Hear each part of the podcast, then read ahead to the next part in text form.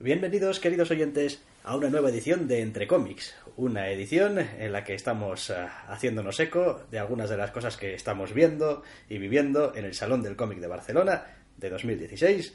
Doctor Snack, muy buenas. Muy buenas, segundo día de nuestra visita al Salón del Cómic de Barcelona con otra caravana de exposiciones de las que disfrutar y alguna charla bastante llamativa. Sí, la verdad es que hoy hemos andado bastante variaditos, hemos distribuido nuestro tiempo en cosas distintas, ha habido incluso tiempo para alguna compra también, porque oye, aunque uno a veces las haga el grueso en algún momento, siempre puedes picar de aquí y allá.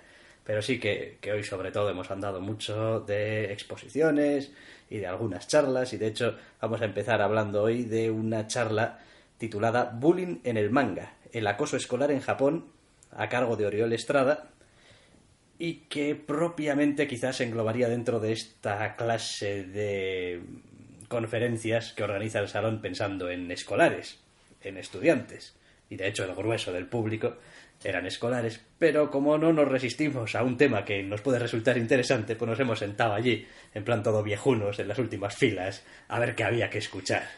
Sí, porque la verdad es que la charla prometía ser interesante.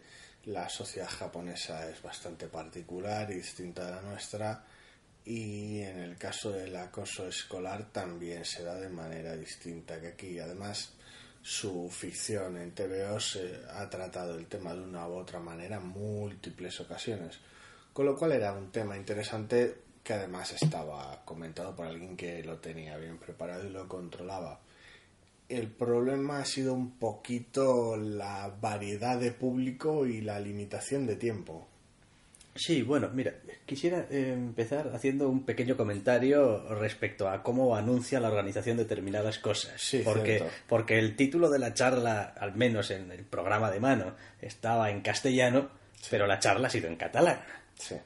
Y, hombre, no voy a decir que no puedas entenderlo, te puedes bandear, y de hecho el material de apoyo que estaba saliendo por las pantallas estaba en castellano, pero la charla ha sido en catalán. Sí, como nosotros no controlamos, pues la verdad es que nos ha parecido raro. Afortunadamente, pues bueno, hay cierto parecido con el castellano, entonces, pues, a ver, entender se ha entendido y el material de ayuda ha servido de mucha ayuda.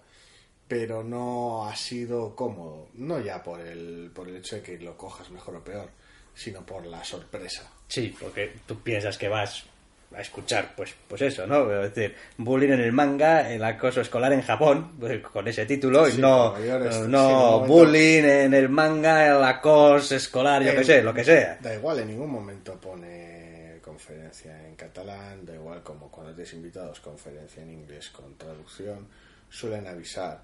En este caso, pues bueno, quiero decir, porque si fuera una, una charla cerrada a colegiales, Sí, porque algunas actividades para, para colegios y tal ponen específicamente, y tal. Talleres para colegios, taller de no, No, sé no. qué. a ver, al final es un, más un error de imprenta que otra cosa, pero bueno, es eso, es no, no, no es una sorpresa agradable con la cual arrancar una charla. Lo demás, la charla, pues bueno, ha estado bien y ha estado bastante centrada en el tema, pero sí que es verdad que el enfoque no era tanto te voy a contar cómo los mangas han reflejado esta problemática de manera más o menos em, profunda y con distintos ejemplos y tal y cual, diferentes historias, Que lo ha habido, pero poco. sino más bien decir, bueno, esto está pensado más bien para escolares y todos os vamos a explicar un poquito, pues bueno, ya sabéis lo que es el acoso y tal, pero bueno, alguna casuística del acoso en Japón. No cómo se ha representado, sino la casuística de Japón. Así está estratificada la sociedad japonesa, así funciona. Esto es un poco el, el tipo de bullying que allí se da más comúnmente, por qué se da, las causas, cómo lo ve la sociedad etcétera, etcétera. Y a partir de ahí después ha derivado un poquito más en ese material eh, visual, digamos, que en el manga y tal, de lectura, pues Entonces, la charla en sí misma ha resultado interesante, pese a todos esos pequeños escollos. Pero al final es eso, los, los problemas han pesado bastante. Es una charla en general, por lo visto, pensada más bien para dos horas más que para una. por lo que ha dado a entender aquí y allá en algún comentario, por cómo va pasando incluso algunas...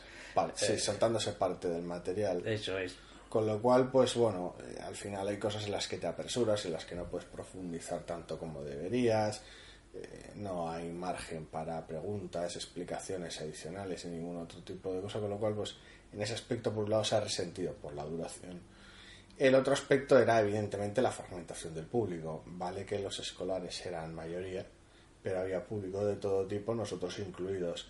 Entonces, el problema general que tenía la charla es que al no, no tener un, enfoque específico, ser generalista, había un montón de chavales que iban con el colegio y que se estaban aburriendo. Muchos otros no, ¿eh? estaban realmente atentos y me ha sorprendido.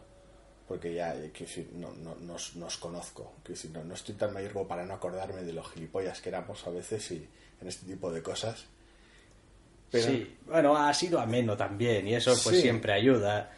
Pero es eso, entre los chavales que igual tienes que atajar o evitar ciertas cosas y tomar ciertos atajos a la hora de la charla, por un lado, y los, los más maduritos, que evidentemente hay ciertos componentes de la charla que no, no, no, no, van con nosotros, entre comillas, pues es eso, es complicado que realmente acabe satisfaciendo a todo el mundo.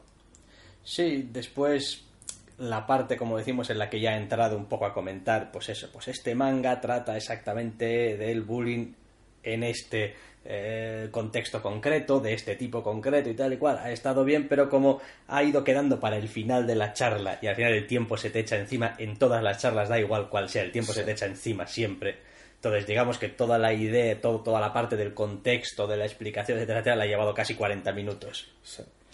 Entonces, después, pues tienes que ir un poco deprisita y no ha habido tiempo tampoco, pues, pues ni de, meter algunos ejemplos demasiado concretos, ni, de, en general profundizar. Ha sido una pincelada interesante a el sistema escolar y la sociedad japonesa, cómo funciona, cómo se da el bullying y un listado con una, alguna pequeña sinopsis de algunas obras importantes que tocan el tema y se ha acabado la hora, básicamente. Entonces eso es bueno, pues como, como una charla más o menos ligera pese al tema y como una interesante introducción al tema está bien.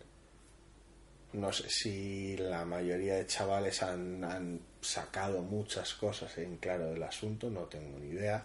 Ya, es que, bueno, hay también, claro, lo que, lo que esperábamos o lo que buscábamos de esa charla, como decías tú, esos públicos distintos es muy diferente. Nosotros íbamos eh, más en la línea de, bueno, háblame de obras que traten este tema y, las diferencias, en, las el diferencias en el tratamiento y, por qué y qué, qué tipo y sí a ver da igual que sean eh, que sean aquellas que tratan el bullying como un punto de partida una serie que trata de una serie que trata directamente de otra cosa como yo que sé Jaime Noipo o directamente las, las series que giran en torno a ese tema como las flores del mal entonces pues sí hay, hay, hay diferencias notables y para el otro público, que era el escolar, en realidad no nos engañemos. El, objetivo de la charla no era que se llevasen un listado de, mangas que luego pueden comprar y leer, sino el problema. Eso es, es como, bueno, un poco concienciar acerca del problema, dar a entender también. no hacer la vista gorda. Y dar a entender también, en cierto modo, que esto no es algo que pasa solamente aquí y que por lo tanto es una cosa alienígena, digamos, para el resto del mundo, sino que pasa en otras partes del mundo. De en manera distinta, pero... Eso es, a veces a algunas escalas un poco muy locas para nosotros y tal, pero... darle, darle visibilidad de alguna manera y pues... Y, pues eso, y conciencia, al final. Decir, oye, mira, no, no te calles la boca y tal, y pues tienes que... Ha estado, ha estado bien, pero es eso, es como...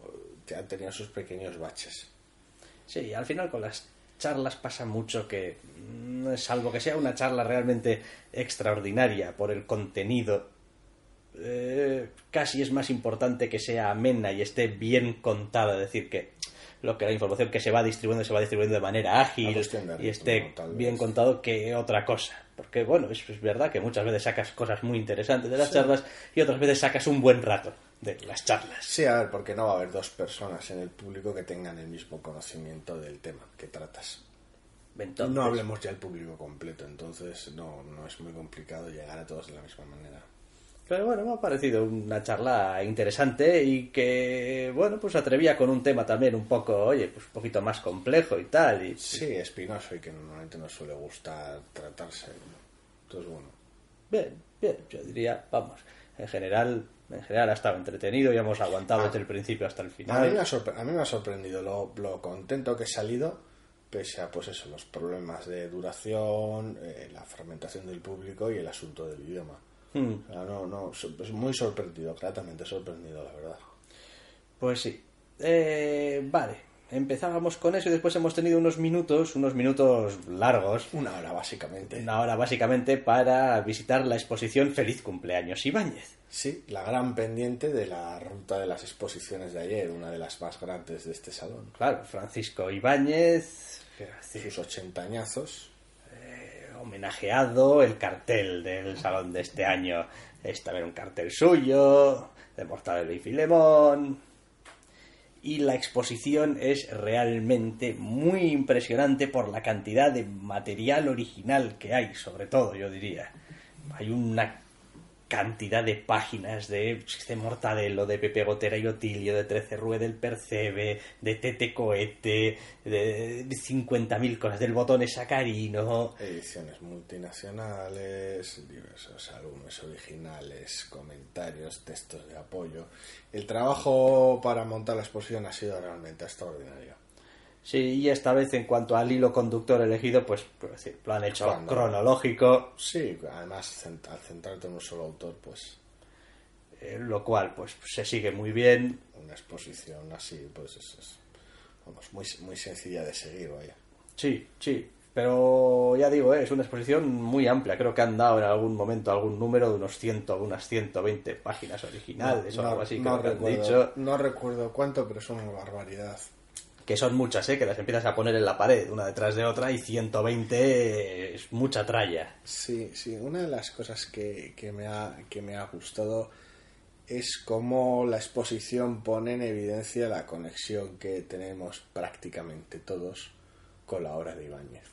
Sí. Da igual, no solo por a la hora de recorrerla y de cómo cada uno reaccionaba a, a los pequeños momentos aquí y allá, sino directamente, evidentemente, la, gente que estaba al lado tuyo en cada momento de la exposición, cómo reaccionaban ellos. Y esa, de alguna manera, a lo largo de esos 61 años de carrera, eh, toda esa obra que estaba ahí no solo plasmaba, vamos, una, una carrera extraordinaria, sino directamente era casi, casi pequeños momentos compartidos con el resto de desconocidos que estaban viendo la exposición. Sí, o sea, yo creo que todos hemos estado expuestos a Ibáñez. Sí, en mayor o menor medida. Y en mayor o menor medida todos somos capaces de reconocer un dibujo de Ibáñez, una página de Ibáñez. ¿qué, qué menos? Eh, después sí, en función de la Historia historia, lectora y tal que tenga cada uno, pues habrá más, menos, esto me gusta más, esto me gusta menos, pero en general está bien la exposición, es decir, da la información de contexto necesaria, los cuatro datos más o menos, de pues este personaje está se creó aquí, tuvo un poco esta vida de este año a este año y tal, y un poquito esta fue la razón o el contexto en el que se creó y para esta publicación y Los tal. cambios, la evolución, el desarrollo de, de- de de las historias. Espectacular, una exposición increíble, además bien acompañada de textos de apoyo, bien contextualizada, explicando los cambios en, decisiones creativas, el impacto de la censura en algunas de las colecciones. Muy, muy buena la exposición, no ya solo por el espectáculo que suponía semejante cantidad de originales de una obra, sino además por el, por el vamos, todo el acompañamiento y el, el gusto con el que está orquestado todo. Sí, realmente hace falta tiempo para verla bien. O sea, no es una exposición que incluso aunque vayas solamente, digamos, eh, pasando más A leerte unos eh, mortadelos, O sea, en en 10 minutos no te puedes ver esta exposición. Sí, bueno, ni esta ni prácticamente Bueno. ninguna, pero sí, sí. Pero esta en concreto, que es enorme, no, no, no, no te da tiempo. Y además, decir, no creo que nadie lo haga, porque cualquiera que haya leído un poquito algo de la obra de Ibáñez va a detenerse aquí y allá sí o sí, a decir, joyo, este te veo yo, ya lo leí, y este también. No, una de las cosas chulas es que si, si bueno, pues has mantenido el contacto o cierta frescura en la memoria o lo que sea, vas viendo y te, te vas básicamente acordando de esos pequeños momentos. pero también el que, el que tal vez haya mucho que se leyó su último mortadelo o lo que fuera, o, tal vez no, no guarde la misma memoria en algunos momentos, es, es casi, al- al- algunas partes de la exposición es casi como devolverte un trozo de niñez, es una cosa muy peculiar. Es como, ah, pues de estos personajes no me acordaba yo, de este tipo de te veo, porque bueno, claro, de Mortadelo y Filemón se acuerda todo el mundo, eso no es, no es un problema. Pero esos momentos de, bueno, sí, Pepe Botello Tilio, bien, todo correcto, y de repente unas páginas de Tete Cohete, dices tú, pues, quiero decir, si antes de la exposición me hubieran pedido que enumerase eh, personajes de Ibáñez, no me hubiera acordado. No. Chicha, Tato y Clodoveo. En ese caso sí, en ese caso sí, porque es una pequeña debilidad, pero es como es ese momento de, pues no, no me hubiera, me hubiera hecho una lista y no me hubiera acordado. Y llegas a esa sección de la exposición, ves las páginas, los dices tú, coño, y de repente es otro pequeño trozo de esa historia nuestra como lectores. Sí, no, la verdad es que ha sido muy, muy agradable de, de ver la exposición y... Joder, ahí... Y muy bonita. Sí, sí, y aparte de que, bueno, pues siempre da también un poquito... que es algo que cuando lees a veces los tebeos, en fin, más o menos eres consciente y tal y cual, ¿no? Pero al ver las páginas eh, muchas veces seleccionadas en la exposición y cómo vas viéndolas, claro, una exposición la ves de una manera distinta como te lees un TV, obviamente, con otra actitud, con otro con otra atención también y, y bueno, pues vas viendo pues algunas cosas, jo, es verdad, qué, de- qué propio de Ibáñez es esto, que sale aquí Estos elementos comunes, Estos- estos recursos narrativos, este ritmo. ese tipo de cosas. Y pese a todo, la, la evolución del artista y las diferencias entre las distintas obras. Sí, sí, sí, sí. Es Con una exposición de ese tamaño, los pequeños detalles, los matices se aprecian todavía más. Hay más puntos de comparación ahí en fresco, los que echarle el ojo. No, muy bien. Muy bien, muy bien. Además, por si fuera poco, gracias a haber coordinado un poquito los horarios de visita, la exposición venía con charla, por Sí, decirlo de alguna manera. Exposición con charla. La charla era una mesa redonda, eh, en realidad con un título así tan sencillo, tan amplio y tan aquí barra libre como Hablemos de Ibáñez, con Carlos Areces, Josep Solana y Kiko da Silva. Y allí que se han sentado los tres con el moderador, cuyo nombre ahora mismo no recuerdo, la verdad. Eh, pues básicamente, básicamente, no solo, pero a contar batallitas también. Sí, ha tenido un componente curioso porque lo bonito normalmente de estas charlas en las que se juntan varias personas para hablar de un tema que tal vez no les es directamente propio o para hablar de un autor que no es ninguno de ellos, es decir, no vengo a esta charla a hablar de mi obra ni nada parecido. Eh, lo bonito muchas veces es ver las distintas perspectivas de la gente de- que- que tiene cada uno de los participantes y lo que cada uno de ellos aporta a la propia charla. Entonces en ese aspecto ha estado, ha estado muy interesante porque, a ver, por, algún- por, por un lado estaba Joso y sus, y sus anécdotas y sus batallitas y, y- y daban ese, eh, de alguna manera casi, casi esa, esa representación del yo, yo estaba allí, ¿sabes? Al pie del cañón y tal. Y, eh, luego por otro lado teníamos a Kiko da Silva, eh, totalmente ilusionado solo con el concepto de poder estar allí y de poder, de poder hablar de Ibáñez y casi, casi en una, en una reivindicación. Sí, no, sin casi. Sí, Quiero sí. decir, ha dicho varias veces, no, yo creo Hay que, que- hay que reivindicar la obra de Ibáñez, creo que hay que reivindicar... eh, Y directamente ya pasar, pasábamos al, al fan número uno de, de Ibáñez, que era la, la sensación que transmitía Carlos Areces desde la mesa redonda. Es una, una pasión desbordante por, por, por él y por sí, por la obra. Sí, vamos, de hecho, una pasión tan desbordante que ya lo ha dicho. Es decir, yo intenté hacer un documental sobre, sobre Ibáñez. Lo que pasa es que después el personaje, pues, pues es como es. Y, Sí. y, y de hecho, en realidad, pues ha sido efectivamente lo que el título decía. Hablemos de Ibáñez. Es decir, ese Hablemos de Ibáñez ha englobado hablar un poquito de su obra, de su producción, de la época histórica en la que ha ido, empezó y después fue desarrollándose, pero también de, pues, cómo es él, de cómo se toma su trabajo, de cómo se toma su obra, algunas anécdotas. Cómo funcionaban las cosas en la editorial, en aquella época, en, hace, hace un montón de tiempo, en los inicios sobre todo. De la influencia que ha tenido en otros autores. Efectos de la censura. La verdad es que ha sido muy válida, ha sido muy interesante y súper amena. Sí. La verdad que es que ha estado muy bien. Sí, otro de esos momentos. Lo bonito de, una charla, de una, bueno, de una mesa redonda de este tipo es como no, no tienes un programa al que ceñirte de, bueno, voy a hablar de esto y voy a pasar estas diapositivas y voy a... Es una cosa muy orgánica.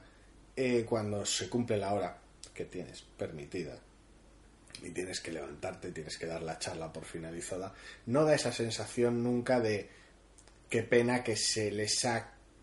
sí Quiero decir, porque claro, poder, pues te puedes ser tirado y horas y horas sin cuento.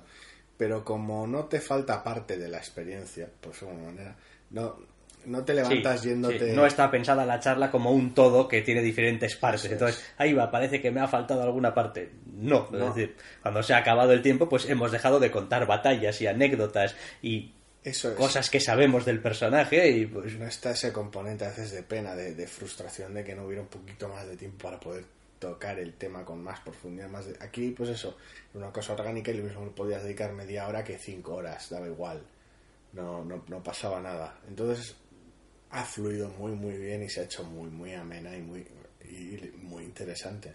Sí, no, y se dejaba, se dejaba notar el, el amor, el cariño que eh, tienen los tres por, por, por la figura de Ibáñez, que, pues en fin, no lo olvidemos, tiene ya unos tacos y como decía alguno, bueno, desgraciadamente no va a ser eterno, ¿no? Eso es. Como que, siga en activo todavía es un milagro, en realidad. Con 80 años. 80, 80. años que tiene, 61 de carrera. Que se dice pronto. Sí, había en la exposición también, creo, algunos números en bruto y tal. Y los números eran brutales. O sea, 200 millones de, de TVOs vendidos. O sea, 200 millones no, después que, que, Batman vende 100.000. Oye, pues mira, muy bien, ¿no? Pero 200 millones. Eh, y no, y realmente la charla ha estado, ha estado bien y yo creo que entre el público también, en fin, había, había esa sensación de sí, joder, Ibáñez, hay que, Ha faltado, solamente gente, nos ha faltado solo aplaudir cuando ha dicho este eh, Da Silva, hay que reivindicar a Ibáñez, sí, joder, claro que hay que reivindicar. Unos, unos, colos del fondo, y di que sí, coño, y tal, pero, a ver, estaba, estaba bien, además en este caso se daba el efecto de que en general, aunque había diversidad de edad en la charla sobre Ibáñez, había un mínimo de edad. Casi parecía que hubiera un portero ejerciendo derecho de admisión a la charla, porque ninguno de los que estábamos ahí era un crío que ya haya parecido notar. Lo cual es una pena también. Pero bueno, eh, básicamente ha dotado la charla de cierta uniformidad, de no tener que plantar ningún tipo de cambio en los tonos o dirigir el discurso hacia un lado. Pero bueno, también al ser una mesa redonda no creo que hubiera sucedido nada de eso. No, no, ha estado, ha estado bien, ha estado bien, ha estado de manera muy, muy orgánica. Ellos solos, digamos, que se han organizado respecto a cómo, qué, qué temas ir tratando y tal. La charla o la mesa redonda ha empezado muy, bueno, pues no sé, vamos a empezar por aquí. No, espera, igual, igual, igual yo no, yo, yo mejor unas anécdotas y tal, y ya, ya, que empiecen por allá, por el fondo, por el otro lado y tal. pues bien, contando esas experiencias personales que en muchos casos pues han sido comunes para todos los lectores de, de Ibáñez, joder, mortadelo, el TV, yo quería, yo lo que quería no quería ir a jugar a la pelota, ni irme a la playa, lo que quería era mi mortadelo. Sí, había, había, había algunos momentos muy, muy, muy bonitos que creo que los podía compartir casi cualquiera o muchos de los que estábamos allí en la mesa redonda, que en ese momento, bueno, pues cuando yo tenía, tenía gripe, estaba enfermo, lo que pedía no era tele ni nada parecido, yo lo que pedía era que me trajeran un mortadelo para leer y tal. Esa, esa sensación de decir, mm, sí, sí, no siempre, no siempre Ibáñez, pero, pero sí, ese, ese lugar común de sí, sí, estar, estar pocho en casa, estar un en casa. Un TV o algo. Y, y, leerte un TV, sí. Ay, Ibáñez. No, bien, bien. Hemos hecho convoy, no ha sido tampoco premeditado.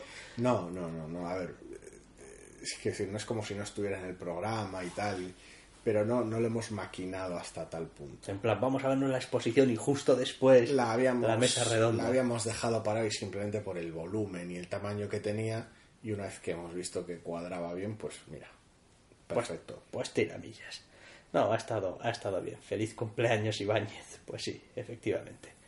Em, pero, pero, el resto de exposiciones no se iban a ver solas tampoco.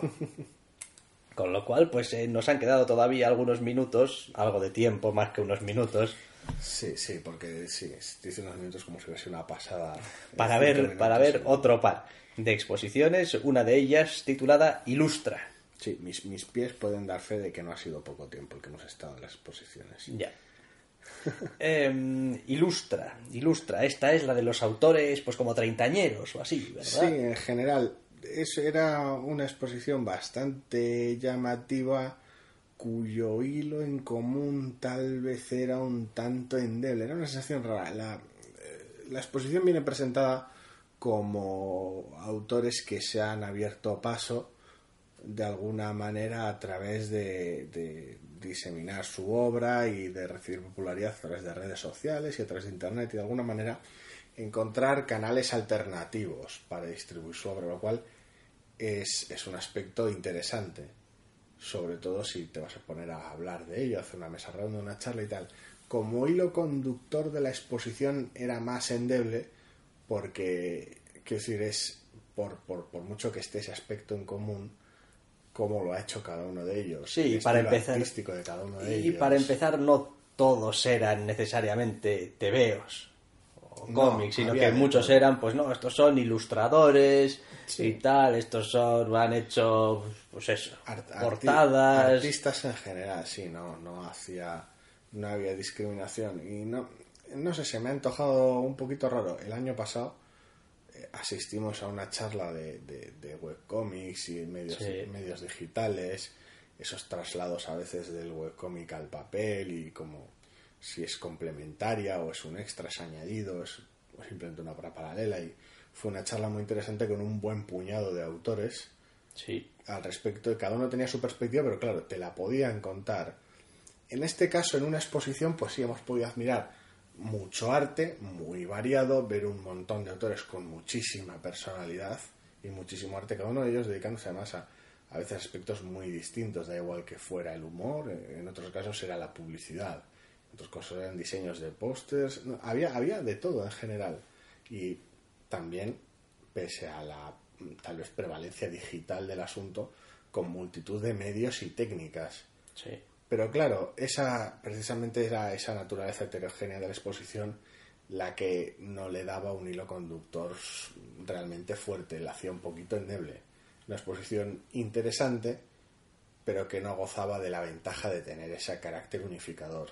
Sí, en realidad algunas de las cosas más interesantes que te puedes llevar o que te podías llevar de aquello era casi casi un listado de nombres, ¿no? A seguir, de decir, coño, este tío ya me gusta, me lo apunto para Sí. ver un poco qué, qué es lo que hace o qué, cómo Sí, sigue bueno. su carrera o... Sí, las, las poquitas ilustraciones de que, que había cada uno de ellos venían acompañadas de, de su pequeño apartado con una pequeña biografía. Entonces, sí, tenía ese aspecto interesante de decir, bien, este estilo me resulta interesante, esta aproximación es, es peculiar. Tal vez sea alguien con el que me interese hablar. O, en fin, tenía, tenía casi ese, ese carácter de, de artbook, un poquito de casi de cuaderno. Sí, en realidad de dar a conocer. De portfolio, No, sí, sí, prácticamente. Es decir, joder, pues oye, este, este tío ya, ya me gusta lo que hace y tal. Sí, lo cual es, lo cual es también un poco, un poco peculiar porque precisamente parte de la, de la idea de la exposición. Sí, es que ya son conocidos, ¿no? era- Porque Sí, sí, a través de, a través de internet, lo cual era, era bastante peculiar, porque claro, que decir, da igual que sea Twitter o cualquier otra red social, cada uno tenemos nuestros hábitos, nuestros círculos, nuestras plataformas favoritas, entonces era curioso ver cómo, ah, bueno, pues a estos autores nunca me había coincidido, no he oído hablar, y a estos los he visto hasta en la sopa. sí, Entonces era un poquito peculiar, porque también habla a veces de los... Pues la popularidad evidentemente no era la misma la de todos en la exposición, porque es imposible. Pero aún así también era curioso ver cómo habla de tal vez pues ciertos círculos en los que te puedes o casualidad gente de la que sí que has oído hablar. Sí, después otro detalle sin más, pero bueno, lo comento eh, geográficamente. La ubicación de los autores. Obviamente todos estos, y además, y como hemos dicho, eh, trabajan, digamos, en torno a las redes sociales y tal y cual, da igual donde estén, que decir, podrán estar en China o en Guatemala, o decir, son, son autores, obviamente, patrios y tal, pero bueno, podrán estar, eh, bueno, hombre, eran 15. 15. Eran 15, pues, pues un tercio ya serían, de- ya vivirían en Barcelona o serán de Barcelona. Sí, no, no nos hemos, no nos hemos parado a hacer la, a hacer la cuenta, pero sí que nos ha llamado la atención una vez más otra muestra más de- de- de- del, del carácter acumulador de arte de Barcelona. Sí, no decir, o sea, una de Da dos. igual que O- seas o- de aquí y o- si no lo eres te vienes. o los eliges para la exposición porque como son de por aquí los conoces igual más o son más conocidos y entonces salen o yo creo que, que creo que realmente no es el caso No, no. o simplemente hay un cierto poder atractor de talento ilustrador eh, Es eso. aquí en la ciudad condal Da igual que te muevas porque hay más oportunidades de negocio o que te muevas por la, por la propia comunidad de artistas, diseñadores, publicistas. Se ha ido concentrando desde hace mucho tiempo todo, todo el asunto aquí. Era gracioso porque, lo dicho, una vez más no nos hemos fijado y no hemos llevado las cuentas, pero me ha dado la sensación de que había casi más gente de otros puntos de España que se habían venido a Barcelona que gente que era de Barcelona que también la había. Sí. Esa sensación de no, hay que ir allí. Porque... Sí, sí, había, había alguno, había alguno, sí, de bueno, nacido aquí, tal y cual, eh, a los no sé cuántos años se vino a Barcelona a vivir. Sí, es esa, es esa sensación, esa sensación curiosa. Pues bueno, nosotros estamos aquí por el mismo motivo, al fin y al cabo, aunque sea una visita fugaz. Sí, sí, sí, claro, es cierto, quiero decir. Pero sí, es, es, es No, llamativo. al fin y al cabo tienen también la cita más importante, ¿no? De, eh, con, con el cómic y En- tal. en ese aspecto, En, sí, en ese es- aspecto, es- con, lo cual, pues sí, es, monstruoso, es eso. evidente que Barcelona y el cómic y la ilustración y tal, pues, pues todo lleva un poco a todo y pues, pues eso se nota también, a, la lo- larga. Lo dicho, una exposición interesante con un con, con 15 artistas increíblemente variados y con muchísimo talento, pero un poquito esa, esa pega de que no hubiera algo que, que de alguna manera unificase el asunto. Vale, y nos queda todavía una exposición más, Sí. que creo que ha sido la última del día que hemos visitado antes de dar carpetazo a la jornada, que es la exposición Novelas Gráficas Comprometidas, donde básicamente lo que hemos tenido es una serie de temas sociales, eh, digamos, separados y diferenciados, Sí. y como el cómic, sobre todo de años recientes, digamos, desde esta crisis, entre comillas, de 2008-2010, un poquito de ahí en adelante, Principalmente. ha ido reflejando el, las historias en los cómics, pues diferentes aspectos de, pues ya sea, bueno, no sé, la corrupción, la inmigración, las personas La mayores, crisis, los desahucios, etcétera, etcétera. techo. Es una exposición un tanto peculiar. Hay mucho material muy variado, bastante interesante en general, y la distribución por temas que toca, aunque algunos temas en ocasiones se solapen, eh, la hace de alguna manera, la, la, la concentra, la enfoca, hace que funcione mejor de lo que esperaba. De todas maneras, una vez más, el texto que acompaña la exposición no está a la altura. No. Y no es un problema de los textos en sí mismos, o no siempre, sino más bien de que no son textos que se adecuan a lo que necesita la exposición, o lo que al menos nosotros creemos que hubiese sido bueno para la exposición. Eh, bien sea porque a veces eh, eran, no sé, tenían un tono así como muy literario que tampoco parecía venir muy a cuento, otras veces porque eran un poco, pues, ¿cómo decirlo? Estaban como cargando mucho las tintas eh, respecto del tema, ¿no? Es como, no, No. este tal y cual, No que sé. es un... No sé, yo no, en el aspecto más, más lírico, dramático, no, no me ha molestado tanto eso. El problema era que eh, de cada uno de los temas había una serie de páginas de una serie de obras concretas. Algunas eran, da igual que fueran encargos de algún tipo de ONG y tuvieran cierto carácter divulgativo, otras eran obras muchísimo más personales, otras eran, eran retratos muy distintos de algunas situaciones, otras rozaban casi la, la ficción pese al asunto que se toca. Entonces había muchos elementos.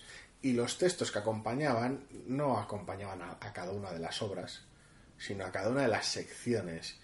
Y hablaban de la sección de manera muy, muy general, muy desde la distancia. Entonces, quiero decir, eh, eh, era, era interesante porque en general era gente, en mayor o menor medida, en algunos casos más otros, involucrada con esa, de alguna manera, con, con, con esa parte de la exposición, da igual que fuera, eh, creo que había uno de los textos de Médicos Sin Fronteras, pero bueno, en general eran eh, textos de ONGs, textos de gente que participaba en, manifestaciones, otra del tema de, la, de la PH, el tema de desahucios.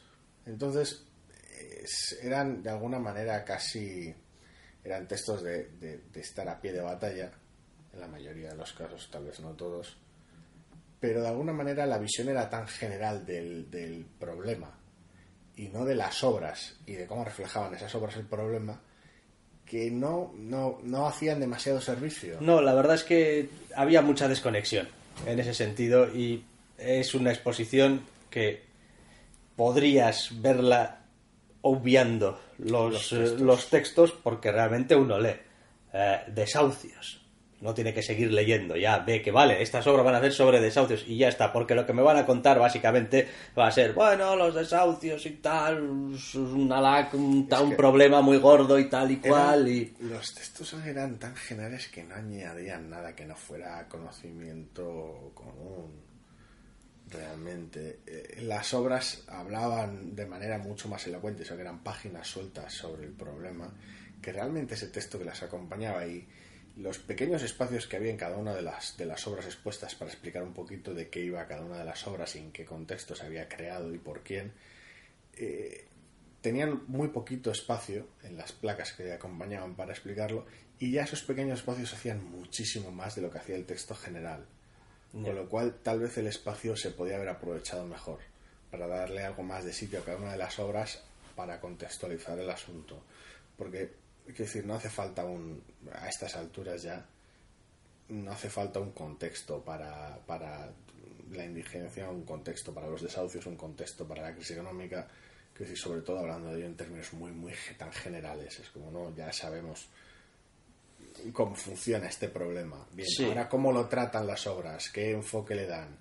Eso era lo interesante de la exposición y eso era lo que tal vez hubiera merecido tener unos textos de apoyo más con, con más espacio, más elaborados. Sí, después ha habido otra cosa también que a mí personalmente, a ver, no me gusta en general en ninguna exposición y pues en esta tampoco me ha convencido y es eh, la variedad de obras o la variedad de um, orígenes muchas veces de las obras. Por ejemplo, había algunas obras que son como, bueno, obra que esta ONG ha encargado a fulanito de tal para hablar de este problema. Uh -huh. No son obras que a mí me resulten... No, no me resultan cómodas, no me resultan... O sea, su, su, valor que viene desde un encargo específico, desde una institución o desde una ONG o desde un no sé qué, para tratar un tema, eh, no me siento cómodo porque es que es un poco como si, si, ya sé cuál es vuestra tesis ¿no? al respecto. Es decir, otorgo mucho más valor a este autor, ha dado su visión sobre esto de manera, entre comillas, mucho más motu propia. Sí. Eh, más personal. Más centrándose en lo que le ha parecido a él, que es interesante, mientras que esto otro er, entraba más en el, en el en la parte, digamos, casi casi didáctica e informativa. Y había algunos que eran incluso didácticos. Yo creo que en la propia obra ponía sí, sí. Uh, tal de la obra, no sé qué, didáctica, esta y lo otro, ¿no? Es como, bueno, pues sí, son tebeos y pues es, está bien sí. y tienen un sitio, pero... Es una parte importante del medio, pero...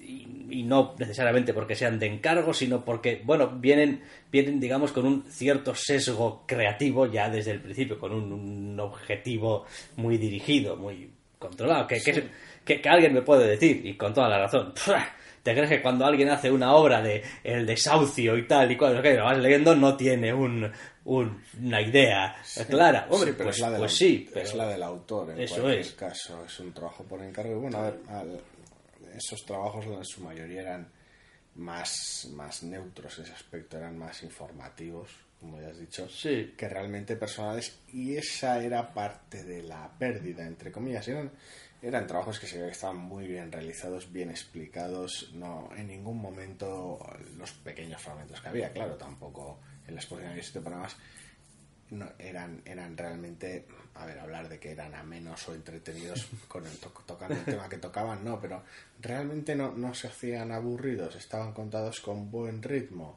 Realmente el medio ayudaba a que esos temas se visualizasen de manera más sencilla. Entonces ese aspecto estaba bien. Pero claro, en toda una exposición que estaba en general llena de eh, eh, unas obras súper personales, en muchos casos de temas que tocaban al autor de manera directísima, tener ahí en medio esa- esas, obras con ese aspecto más neutro, ese tono mucho más frío y esa naturaleza tan distinta, no, no, no, no mala, simplemente tan distinta al resto de la exposición que chocaban, sobresalían y, y- y le- no, no terminaban de encajar bien en el, en el fluir de la, de la propia exposición. Sí, pero vaya, es, es como todo. Es como tenemos aquí una exposición, por poner un algo, acerca de, no sé, mm, el mundo del deporte. Y ahí tenemos el mundo del deporte, el mundo del deporte, el mundo del deporte, el TV oficial del Fútbol Club Barcelona. Eh, y, Encargado y por el- encargado por el Fútbol Club Barcelona y después eh, aquí eh, la biografía autorizada en TVO de, de Cassius Clay y tal y es como bueno pues yo entiendo que, que sí, que son obras que tienen cabida temáticamente en el sitio, pero quizá en cuanto al enfoque que quieres darle, bueno, ahí ya depende, ¿no? Lo que quieras darle, pero a mí no me encajan bien. Quiero decir, ese es el tipo de obra que procuraría no seleccionar, porque vienen, entre comillas, un poco viciadas de casa. Sí, sí, prefieres que la iniciativa salga evidentemente del autor de la misma y que no sea un Que, de- trabajo. que después me la puedes colar eh, doblada. Quiero decir, ahí va, mira, esta obra súper personal. Luego investigas un poco y es como, no, no, que va, fue un encargo y tal, la editorial tal quería que el autor tal Sí, tratase sí. este tema. Y Sí, tú, nunca, bueno, nunca se sabe, pero es eso sí. A, priori da una sensación un tanto extraña. Precisamente, a mí por lo menos por eso, por ver un montón de obras súper personales y de repente esto tan, en ocasiones casi aséptico. Y es como, Sí. mm, Y eso, y eso que dependiendo de- del caso había algunos que lo hacían muy personal a su vez para precisamente acercar un poquito también el tema y tal, y contando en primera persona y tal, es como, bueno, bien, aquí hay un buen hacer, eso no lo ponen, no lo ponemos en duda. Pero, bueno, soy un quisquilloso, ya lo sabéis, o sea, tampoco nos vamos a empezar a conocer ahora. Sí, es eso, cuando no tiene, eh, sobre todo, a ver, yo el problema que tengo en las exposiciones es ese que todo el, por un lado, el conseguir material, originales, reproducciones, etcétera, a veces es complicado, dependiendo del tema, época, obra, autor, y por otro lado el espacio es limitado, entonces hay, hay que hacer muchísimos malabares para que te encaje una exposición que metes, que dejas fuera, que puedes conseguir, que no puedes conseguir, es muy complicado. Entonces, eh, habiendo visto exposiciones que han quedado muy, muy redondas, normalmente a veces con una colaboración brutal de los autores o, de fans de, de las obras, y algunas de ellas las cuales vimos ayer, o la de Ibáñez que hemos visto hoy, Sí. y oh, o sea, es que está tan bien hilada que te da pena que no estén todas tan bien construidas, y no por, la, por las obras que están en ellas, sino por la información que las acompaña o porque la selección mm, no es igual, no, no usa los mismos criterios para seleccionar todas las obras o porque es eso, no, no, es, no es tan homogénea como debería. Sí, hay otra cosa también, eh, como comentario adicional y quizá un poco estúpido también, pero que me sigue sorprendiendo o me sigo sorprendiendo todavía, y es que, a ver, cuando uno llega el primer día al salón y ve el listado de exposiciones y tal y cual, pues tiende uno a tener sus gustos o sus lo que sea y dice, "Buah, pues eh, quiero ver esta exposición y esta otra que seguro que están bien y tal y cual.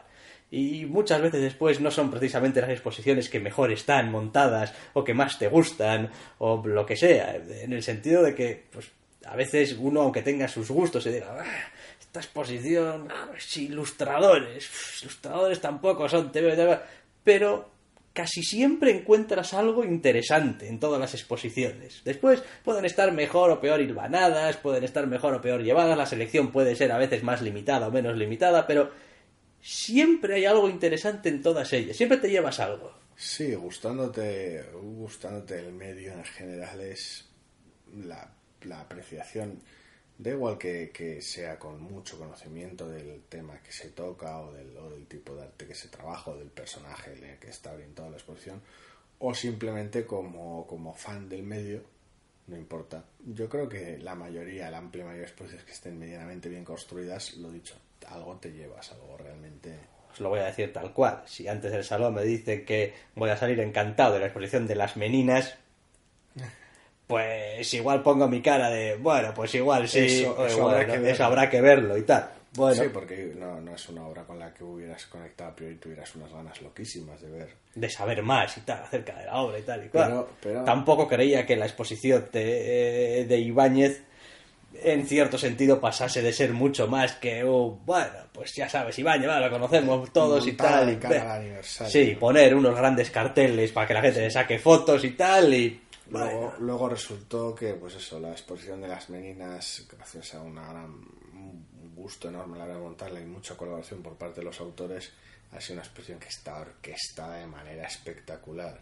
Y luego, por otro lado, la de Ibáñez, entre el material que hay que el esfuerzo ha tenido que ser monstruoso y entre, entre el buen gusto con el que está con el que está montada más allá de simplemente cumplir con el con, con, la efeméride básicamente. Es como no bueno pues el cumpleaños tenemos una charla monta algo que no sería que no hemos montado nada. No se ve que hay un esfuerzo y un trabajo detrás enormes y eso llega las cosas como son. Sí sí sí. Y esto es todo lo que hemos hecho hoy. Sí, bueno, sí, pero no. Sí, pero no.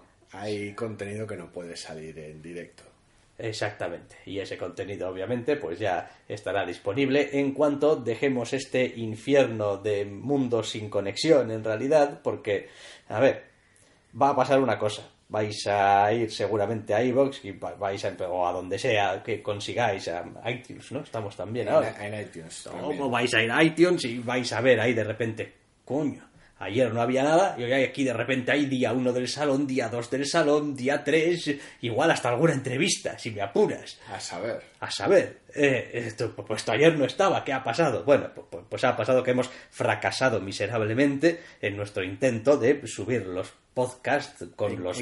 En, caliente. Sí, con los medios técnicos de los que disponemos aquí, que son... ¿Cómo echo de menos mi ordenador de casa? Más bien escasos, quiero decir creíamos que iban a ser suficientes para poder... El año pasado lo fueron, pero de manera torpe y, tortuosa, pero lo fueron. Sí, no, no sé cómo lo hicimos y este año no, pero es decir, paso de perder más horas en esto acaba de dar error otra vez. Así que... En fin. Eh, habrá que esperar. Es una pena, es una asignatura pendiente, ¿eh? Nos lo vamos a apuntar a ver si, no sé, el año que viene, si caemos por aquí. Sí, por aquello de la, de la inmediatez. Más sí, joder, es que coño, estás grabando esto ahora, el, el segundo día, un viernes por la noche, y dices, esto debería estar ya. Estamos en el siglo XXI. Maldita sea que se note y tal. Pero bueno, lo he dicho, un día, un día realmente divertido, con un montón de exposiciones y charlas interesantes, con algún pequeño momento no exento de problemas, como hemos comentado, pero en general muy, muy positivo y con algún otro pequeño extra en forma de spoilers, entrevista, que ya saldrá más adelante. Bueno, pues dejamos aquí. Si os parece este día 2 del Salón de Cómic de Barcelona 2016, si tenemos presencia de ánimo y tiempo y un poco de todo, quizá haya un día 3. Yo creo que sí. Sí, aunque solamente sea para decir, eh, pues se nos ha acabado porque somos unos mierdas y tenemos que volvernos ya. Y tenemos que grabar esto rápido para madrugar y volver a casa. Pero en todo caso eso sería ya mañana, sería otro día, ya y en cualquier caso sería otro podcast. Por hoy terminamos. Hasta la próxima. Hasta la próxima.